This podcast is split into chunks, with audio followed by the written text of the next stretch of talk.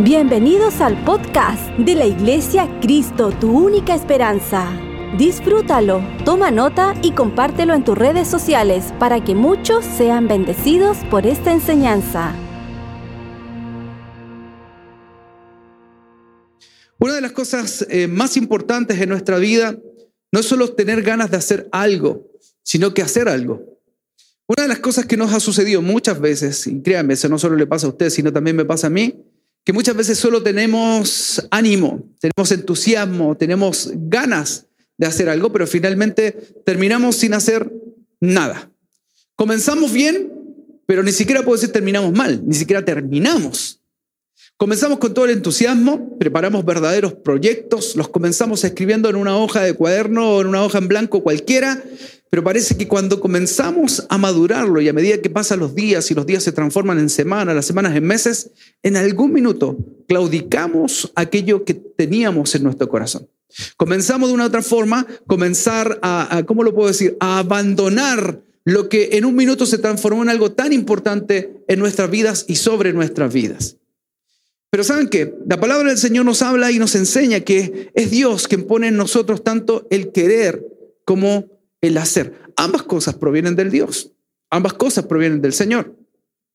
El problema pasa contigo y me pasa a mí, es que muchas veces solamente recibimos de Dios el querer. El hacer de una otra forma nos quedamos al debe. Es como que finalmente decimos, no, bueno, en realidad, ¿para qué? ¿Para qué me voy a desgastar? Y dígame si no es cierto que nos quedamos y somos expertos en patear todas las cosas para mañana, en patearlas para la próxima semana. Y seguramente le estoy hablando a estudiantes universitarios y a algunos estudiantes del colegio que muchas veces van pateando todas las cosas, los exámenes, las pruebas, es que estudio mañana. Eh, y la prueba es pasada mañana. Entonces siempre estamos como al filo de la navaja en las cosas y las responsabilidades que hoy día necesitan nuestra atención. Sucede exactamente con los eh, universitarios y que muchas veces hay ramos que van pateando, pateando hasta que finalmente todos los ramos le caen encima y eso significa retrasarse en las materias o muchas veces incluso quedar fuera de la carrera. Lo que estoy tratando de decir el día de hoy es que lo que dice Job, determinarás a sí mismo una cosa y te será firme y sobre tus caminos resplandecerá luz. ¿Sabe cuál es el gran problema que tenemos? Y aquí quiero hablarle no a todo el mundo, no a todas las naciones, quiero hablarle específicamente a mi patria, a mi patria querida, a mi patria chilena, y, sobre todo nosotros los queridos y, amorosos chilenos, nos eh, caracterizamos por no determinar solo una cosa, sino que queremos hacer 20 mil cosas a la vez. ¿Cuál es el problema? Que cuando tú y yo queremos hacer muchísimas cosas, finalmente cada una de ellas las hacemos a medias. Ni siquiera a veces alcanza para medias. Entonces, lo que estoy tratando de hacer y en los ojos de la palabra es que determinemos a sí mismo una cosa, una cosa. Y esta te será firme y sobre tus caminos resplandecerá luz. Queremos ver luz. ¿Qué significa que haya luz? Significa que estamos bajo foco. Significa que nuestros caminos están despejados. Significa que tenemos claridad. Que resplandezca luz sobre nuestros caminos significa que la luz del Señor traiga claridad en los tiempos difíciles de nuestra empresa, nuestro emprendimiento, nuestro matrimonio y diferentes cosas que queremos emprender. Necesitamos urgentemente ver la luz de Cristo sobre nosotros. El problema es que no nos determinamos. Y, estoy seguro que le estoy hablando más de alguien por ahí. No sé cuál sea tu nombre, a lo mejor te llamas Aarón, no sé cuál sea tu nombre en este minuto, pero quiero decirte, hoy día es tiempo de que tú puedas entender y reaccionar a lo que el Señor está diciendo. La palabra determinar significa tomar resolución y establecer algo. O sea, nos lleva a no dudar de lo que Dios ha puesto en nuestro corazón si esto sí proviene de Dios. ¿Saben que lo que nos ocurre es que muchas veces ponemos en duda lo que Dios sí te dijo?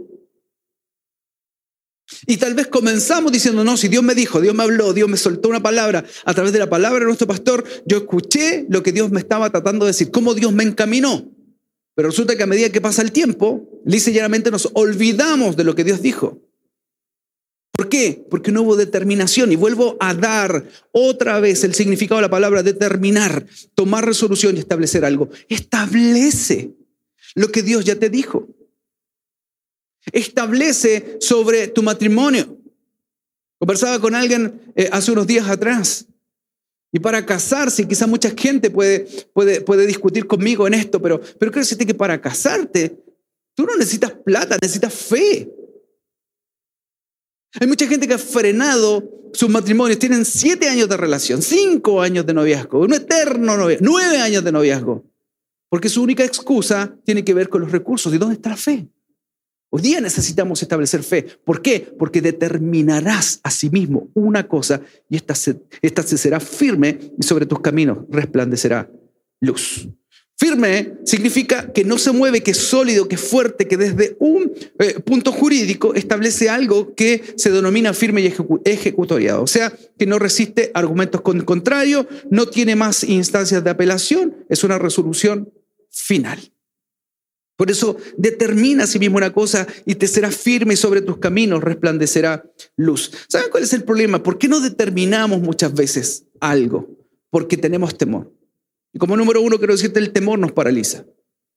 La palabra temor significa sentimiento que hace rechazar o evitar las personas, dice, cosas o situaciones que se consideran peligrosas, arriesgadas o pueden resultar dañinas. También proviene del espanto y el miedo. Señoras y señores, queridos amigos, todos que nos están escuchando y viendo a esta hora de la tarde, quiero decirte de parte del Señor, el único temor que te, es permitido, el único temor que la Biblia te permite es el principio de la sabiduría, que es el temor a Jehová. Todos los demás temores ya no tienen que ver con Dios.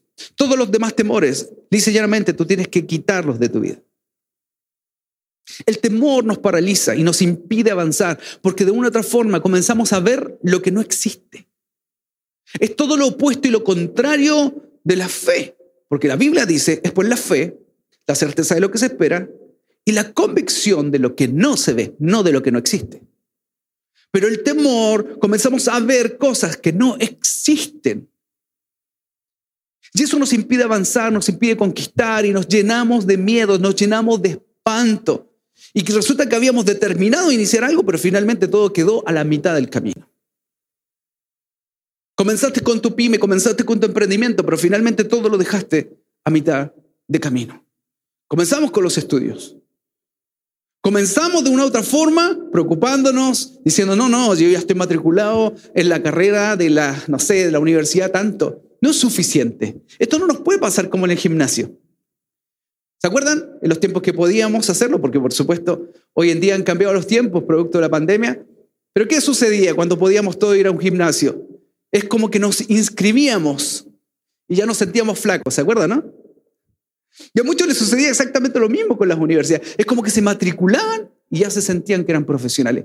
No, queridos amigos y queridas amigas, no es suficiente con que estén matriculados. No es suficiente que hayas quedado en la Universidad de Chile, en la Universidad Católica o la universidad más prestigiosa, en Harvard, en Yale, donde sea. No es suficiente. Tú tienes que terminar. Las cosas a medias no sirven. Necesitamos avanzar. Por eso tenemos que nosotros ser personas completamente distintas. No podemos estar inmovilizados por el miedo. La determinación no tiene que ver con tus fuerzas. La determinación tiene que ver con tu fe. Y, y, yo sé que muchos me dicen, pero ¿qué tiene que ver fe con temor? Es totalmente antónimo, es lo contrario, es lo opuesto. Por eso tú y yo debemos aprender a identificar qué es lo que está produciendo miedo, pero qué es lo que está produciendo fe. Y la Biblia nos enseña que la fe viene por el oír y el oír por la palabra.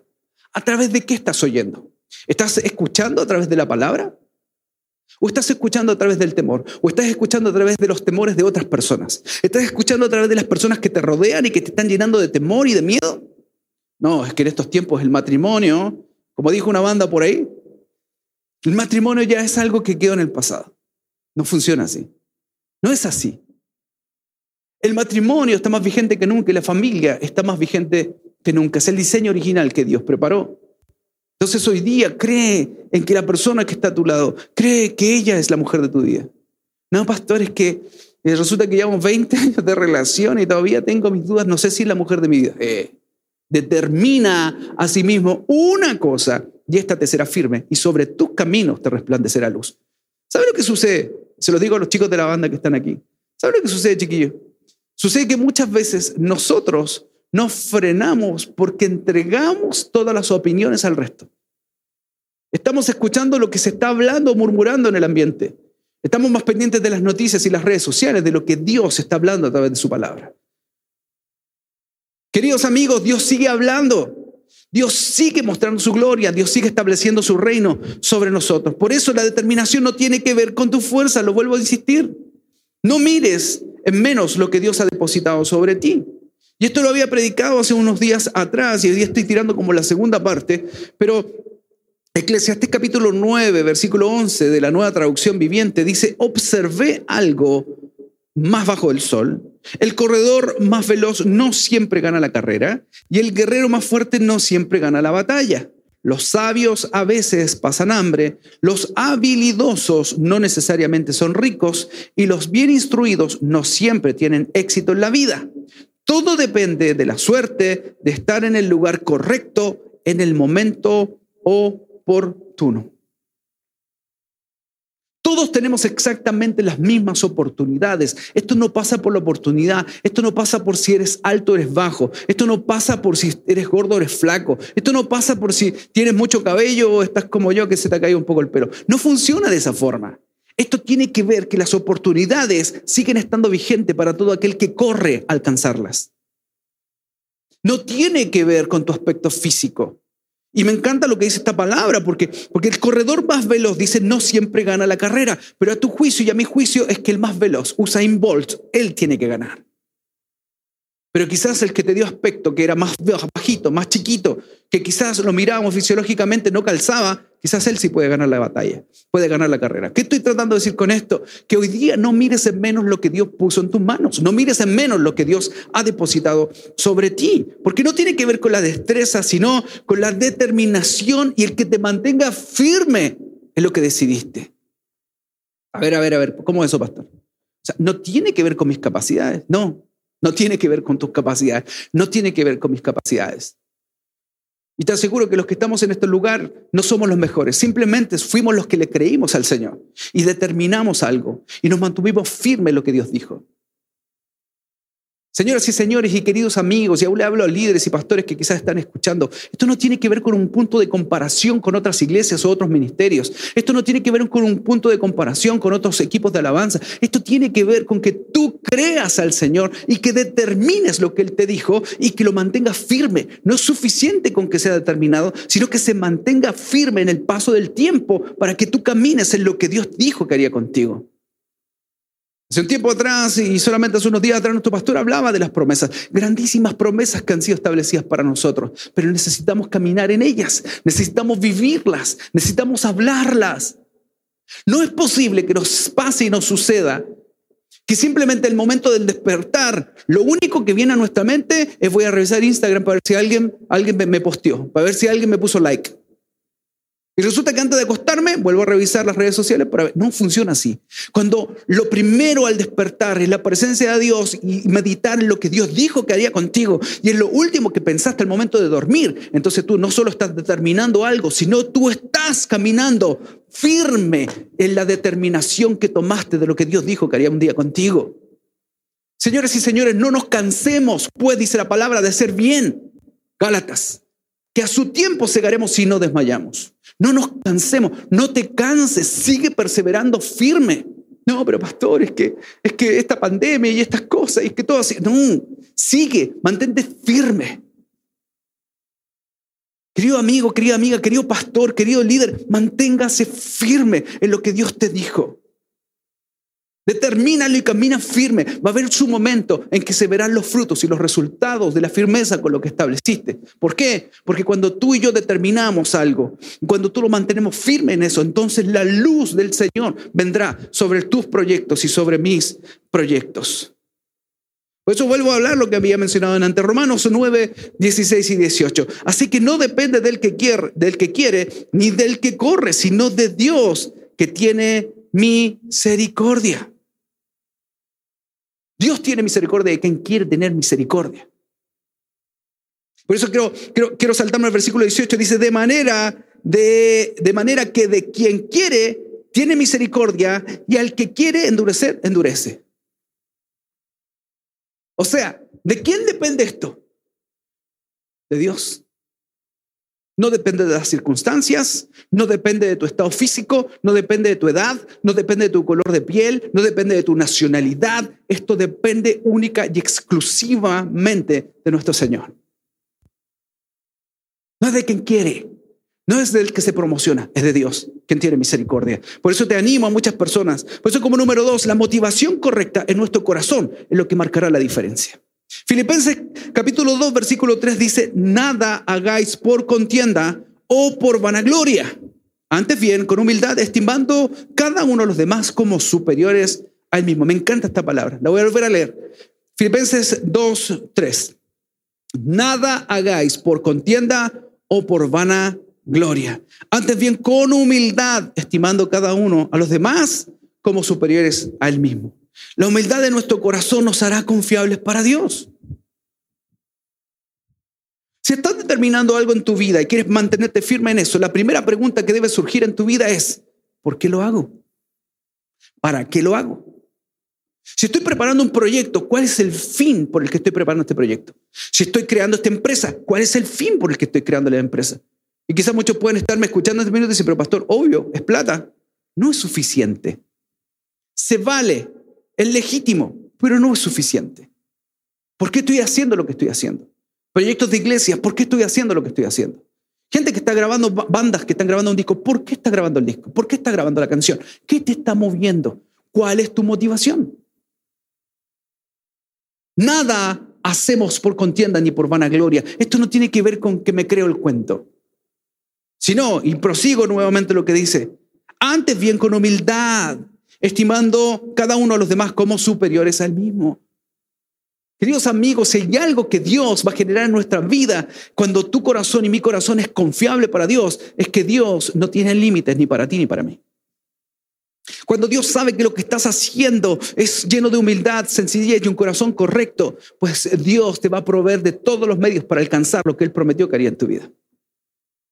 Por eso quiero decirle a personas específicas, hay cosas que Dios hoy día necesita transformar en tu corazón, pero el que toma la decisión finalmente no es Dios de cambiar el corazón, soy yo, eres tú. Toma la determinación, mantente firme, pero con un corazón sano, con un corazón dispuesto y disponible para Dios, con un corazón con las motivaciones correctas de que Él se lleve la gloria, de que su nombre sea levantado, de que la gente lo exalte a Él, los aplausos son para Él y para que todo lo que pase en tu empresa todo reconozca y de gloria que solamente pudo haber sido dado por Dios y por nadie más. Yo no sé si alguien puede decir amén a alguien que está en la casa. Como número tres, quiero decirte, Dios es un Dios de pactos y de contratos. ¿Qué quiere decir eso? Dios es un Dios de compromisos. Dios es un Dios que responde a lo que tú dijiste. Dios es un Dios que te escucha. Y cuando tú cumples tus promesas, Dios se encarga de levantar generaciones. Por eso hay una historia que habla acerca de Ana y el Cana, y ellos no pueden tener hijos. Y todos conocemos el resto de la historia, ¿verdad? Finalmente ella va al templo, ella está llorando, está moviendo los labios, y el sacerdote cree que ella está borracha. A tal nivel que va donde ella a llamarle la atención y le dice, digiere tu mosto. En pocas palabras está diciendo, está borracha. Pero ella dice, no, mi señor. Lo que ella está tratando de decir es que la agonía que siente es tan fuerte, es tan dolorosa, porque no puede tener hijos. Y el sacerdote entiende el momento, entonces le dice, hágase conforme a tu corazón. ¿Y saben qué? Pues Dios se encargó de responder lo que ella dijo. Porque lo que ella dijo, si tú me das un hijo, yo te daré un profeta. ¿Saben quién fue ese hijo? Fue Samuel. Y Dios no solo le dio a Samuel, Dios le dio más hijos.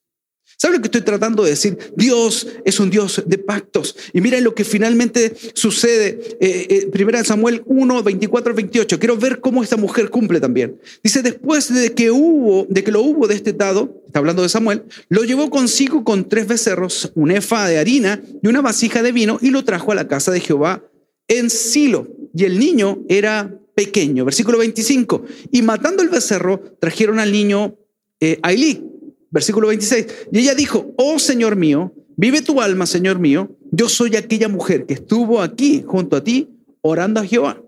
Ella estaba orando, él creyó que estaba borracha. Mira lo que dice el versículo 27. Por este niño oraba y Jehová me dio lo que le pedí. Yo pues lo dedico también a Jehová todos los días que viva será de Jehová y adoró allí a Jehová. Literalmente, lo que esa mujer hizo fue cumplir lo que había pactado con Dios. Y finalmente ese niño llamado Samuel terminó siendo el sucesor del profeta Elí. Tú y yo tenemos algo que cuando nuestras motivaciones son correctas, queridos amigos, cuando tu oración es genuina, cuando la oración que estás dando delante del Señor tiene la motivación correcta, tus oraciones y mis oraciones serán respondidas. Porque Dios sabe que lo que tú vas a soltar va a ser de beneficio, no solo para la sociedad, para el reino y para las personas. Lo que hoy día está generando en tu corazón y en tu vida debe ser algo en lo cual yo pueda hacer contratos y pactos y tratos con Dios y decir, Señor, si tú me das un hijo, yo te doy un profeta. Tu profeta está viejo, Elí está muy anciano, en cualquier momento fallece y no hay quien pueda seguir. Pero Dios se encargó a través de esta mujer llamada Ana de entregar un profeta, Samuel, en el templo. Y le pregunto y le habla a mucha gente, tú tienes un profeta dentro tuyo. Y no solo estoy hablando de profetas literales, estoy hablando de profetas en el sentido de anunciar a Cristo y sus virtudes. Estoy hablando de tu empresa, Estoy hablándole a jóvenes que dejaron la carrera a la mitad porque se frustraron durante esta pandemia, porque no soportaron las clases online. Le estoy hablando a personas que ni siquiera ah, quisieron terminar la enseñanza media porque estaban cansados, agotados, cayeron en estrés, cayeron en depresión. Le estoy hablando a varias personas que hicieron teletrabajo, que ya no aguantaban más. Estoy hablando a personas que incluso le dijeron no a su matrimonio porque durante este tiempo de encierro, de cuarentena, ya no resistían estar más tiempo con su cónyuge. Pues quiero decirte, no te canses. Porque en tu vientre se gesta algo mayor. En tu matrimonio, en tu empresa, en tus estudios. Tus estudios, tu carrera debe ser un Samuel para esta generación. Tu título no debe ser para gloriarte a ti, debe ser para levantar el nombre de Cristo. Tu empresa debe ser para levantar al Señor. Tu matrimonio debe ser para transformarse en un verdadero ejemplo a seguir por las generaciones. Que todas las personas quieran ver, comer y beber de lo que tú portas, el fruto del Espíritu Santo que tú portas en tu vida. Wow. Y siento fuerte la presencia del Señor porque sé que Dios está hablando a mucha gente en este momento. Dios concederá las peticiones de tu corazón, pero cuando tu corazón tenga las motivaciones correctas. Por eso avanza, cree, esfuérzate. Que Dios está trayendo diseños nuevos sobre tu vida. Y sé, y sigo hablándole a muchas personas que habían claudicado, personas que dejaron las cosas a medias. Hemos sido los expertos en dejar las cosas a medias. Aún le hablo a personas específicas. Le hablo incluso a ese que solo los chilenos entiendan, a ese maestro chasquilla que quiso arreglar la silla y que la emperó. Esa persona que tiene el, conector, el enchufe de electricidad pendiente hace como un año. Le hablo a aquel, esposo que se comprometió a ayudarle a la esposa a sacar las cortinas para poder lavarla porque ella no las puede sacar sola. Le estoy hablando a diferentes personas en cosas cotidianas que hemos dejado a medias. Le estoy hablando a tantas personas que de una u otra forma no han asumido el compromiso de terminar lo que su boca trajo como compromiso. Hagámoslo. Póngale el nombre que sea. Yo no sé en qué cosas usted dejó a medias. Ya mencionamos carreras, estudios, ya mencionamos trabajos, empresas, mencionamos eh, eh, matrimonios. Hay diferentes cosas, pero tú y yo necesitamos hoy día como nunca tomar el libro de Job 22 sobre nosotros y decir, determinarás a sí mismo una cosa y esta te será firme y sobre tus caminos resplandecerá luz.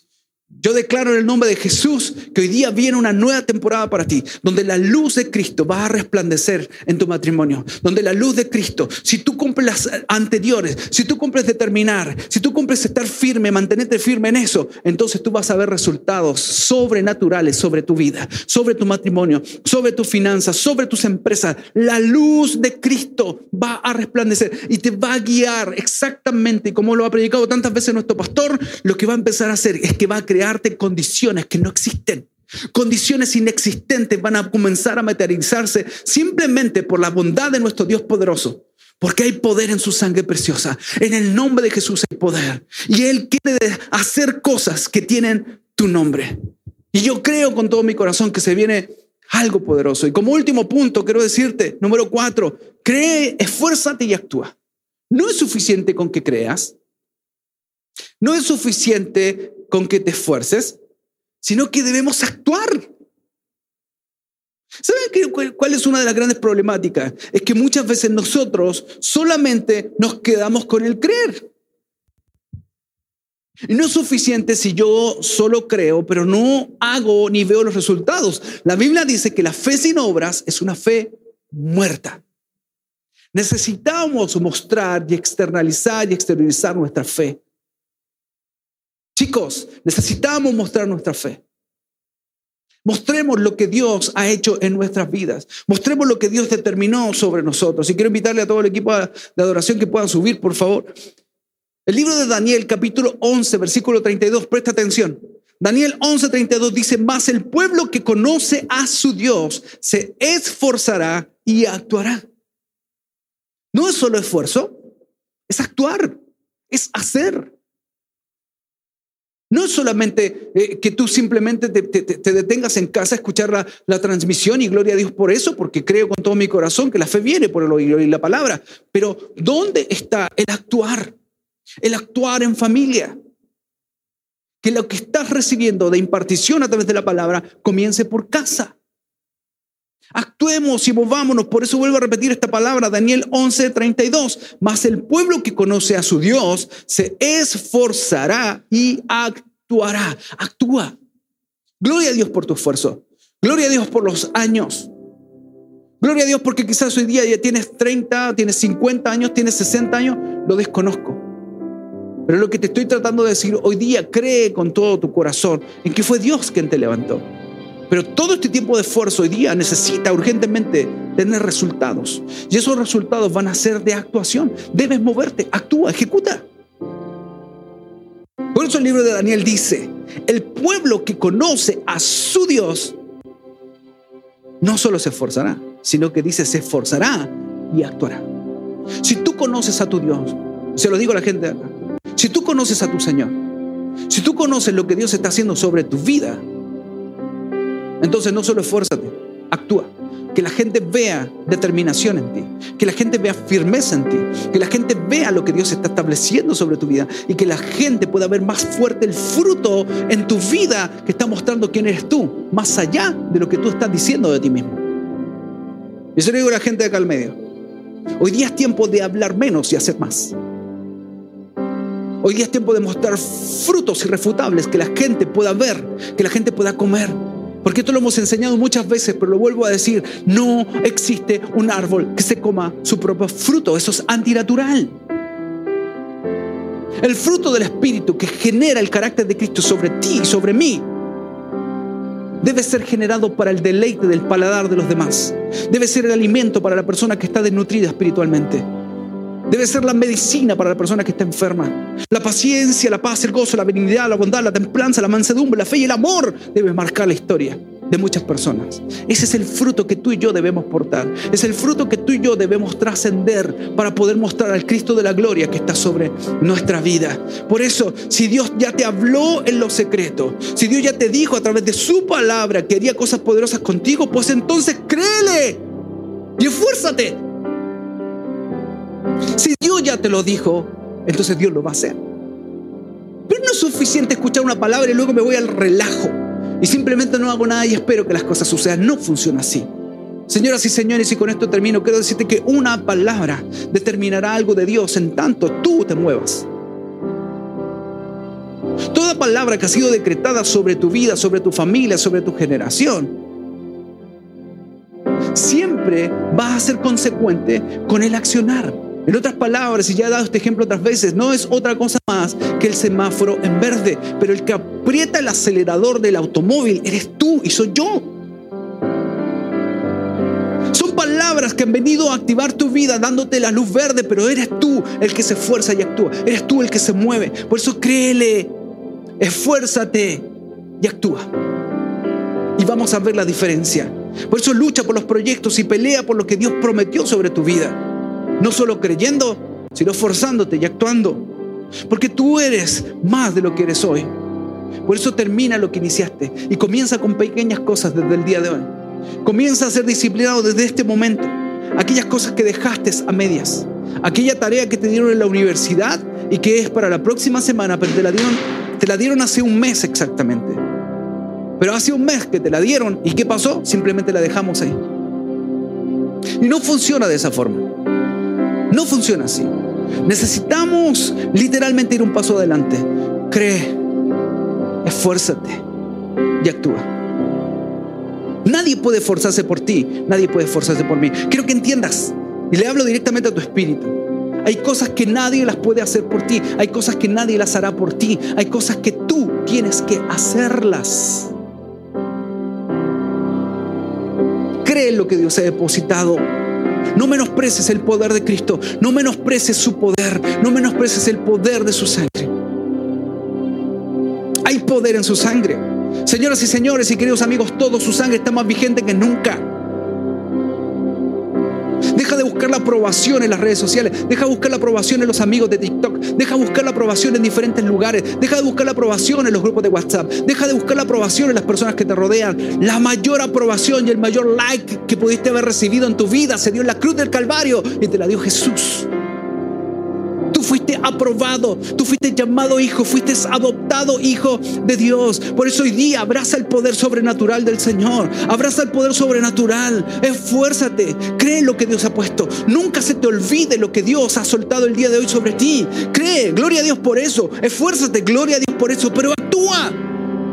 Determinarás a sí mismo una cosa, una cosa, una cosa. Deja de andar pensando en 20 mil proyectos a la vez. Orden, determina a sí mismo una cosa.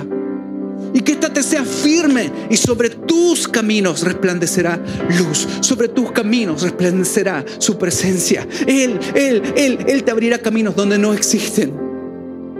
Hay poder en Cristo. Hay poder en su sangre preciosa. Gracias Jesús. Hay poder. Poder sin igual poder.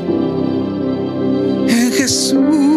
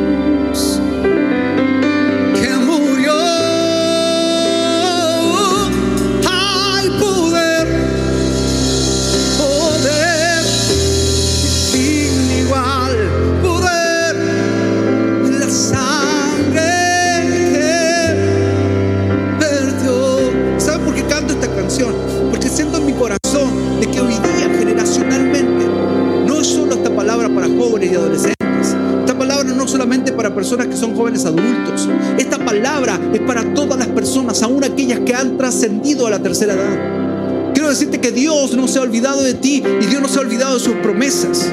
Dios sigue creyendo en lo que Él te prometió. Él sigue manteniendo fiel y a pie firme lo que Él te dijo.